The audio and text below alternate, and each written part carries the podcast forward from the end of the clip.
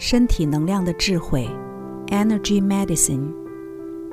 作者：美国唐纳伊登、戴维法因斯坦。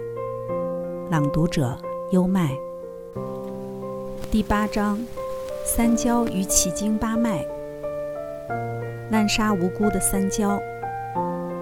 危机四伏之际，军事暴动的威胁性便跟着升高。我们的世界到处是压力，既躲不掉，也不能用武力把它解决掉。我们吃下去的许多食品、药物，都含有身体的进化程度无法转换的化学物质。我们每天还得被电磁场与工业污染疲劳轰炸。三焦的能量就像一支滥用权力、不惜任何代价保护身体的军队，它常常不只将箭靶对准入侵者。还将它对准了友军，连好公民跟背叛者也一视同仁。免疫系统被混乱的局势搅得头昏脑胀，居然把矛头指向了他应该要保卫的身体。三焦对你的幸福安康和灵性成长一点兴趣也没有，他只对保住你的命有兴趣。不幸的是，关于你的生存。他所拥有的信息已经有好几百万年都没有大更新了。然而三焦依然故我，依然弄权，为了引发免疫反应而不理会身体的任何需求。为了你的健康，三焦引起发烧与感染来对抗疾病。为了你的健康，三焦迅速释出肾上腺素以应付紧急状况。我十二岁那年，有一位同学家里失火。他安全逃出来之后，又冲回家里的厨房，难以想象的以他四英尺十英寸的身躯，框住了他家的新冰箱，把他抱出了家门，就像愤而抬起车子抢救孩子的母亲一样。三焦为身体注入了巨大的力量，以达成一项似乎不可能的任务。三焦拥有强大的力量，但是如果他一再发布假警报，或唆使免疫系统的军队攻击好人，它会让你持续处于红色警报的状态。慢性疲劳综合症即是不断的处于对抗或逃跑的反应之中。面对威胁的另一种反应是吓呆，这是受到突如其来的意外刺激所产生的一种化学反应，好比一头鹿被车灯吓得呆住了。当我们吓了一大跳，被人吼叫。或受到攻击时，经常会产生这种反应。无论是对抗、逃跑或吓呆，都让身体疲惫不堪。自体免疫疾病，带有自体免疫成分的疾病，如类风湿性关节炎、狼疮、克罗恩病、爱迪生氏病，以及多发性硬化症等。病人过度警觉的三焦会引导身体去攻击自身的组织。比弗利是因多发性硬化症而跛腿的年轻女孩。她协同母亲在伦敦参加了我的一堂课后，和我进行了一次治疗。比弗利当时必须拄着拐杖走路。多发性硬化症的导火线有时可能是因为身体的系统受到过于强烈的震撼所致。他的疾病可追溯到青少年时期所遭受的一连串压力，而将压力推向爆发顶点的事件是将他养育成人的祖母过世。在我看来，这个二十七岁的女孩脊椎上的神经似乎仍停留在震惊的状态，于是，在她所有的能量场中制造了涟漪效果，情形就像她的回路被烧坏了一样。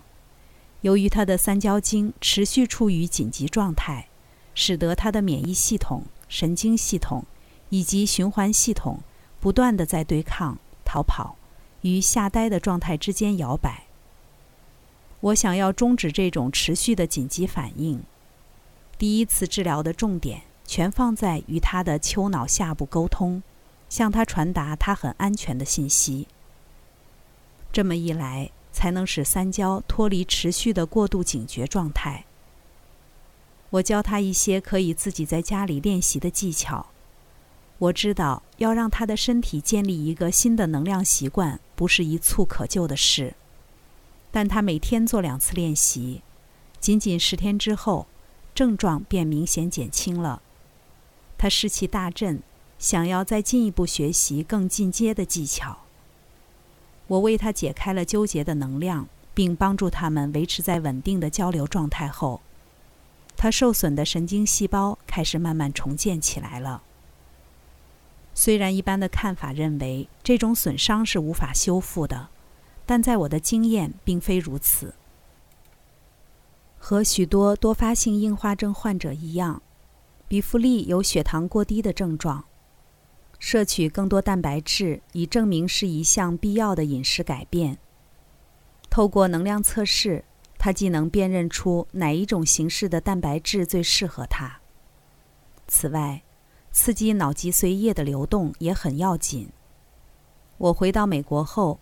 约莫一个月和他通一次电话，监视他的状况，并视情况加入需要的技巧。来年我再度见到他时，他已经可以不靠拐杖走路了。一年之后，由于比弗利的病情大有起色，曾为他治疗的医院开始介绍病人给他，于是他开始在自己家里主持多发性硬化症自助团体的讲习。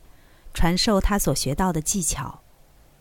如今，他已能良好的掌控自己的病情，并努力发展能量人体动力学的职业生涯，专攻多发性硬化症。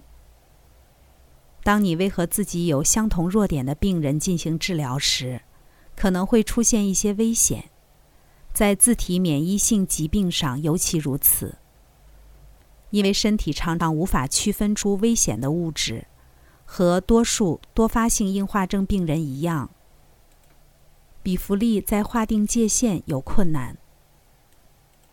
他的疾病也有极相似的问题。如果比弗利想继续和多发性硬化症病人共事，他所受到的挑战将来自两方面：他必须对他自己的界限保持警觉，同时也帮助他的病人做同样的事。在本集的最后，介绍一个小贴士：如何疏解过敏引起的头痛。单鼻孔呼吸对污染或过敏源引起的头痛最有效，用时三十至四十秒。一，嘴巴闭上，用一根手指关起一个鼻孔。二，通过打开的鼻孔缓慢呼吸四至五次。三，另一个鼻孔亦重复同样的动作。这个小贴士可以疏解过敏引起的头痛。刚才带来的是《身体能量的智慧》第八章：三焦与奇经八脉，自体免疫疾病。这里是优麦的书房，欢迎评论区留言点赞。关注主播优麦，一起探索生命的奥秘。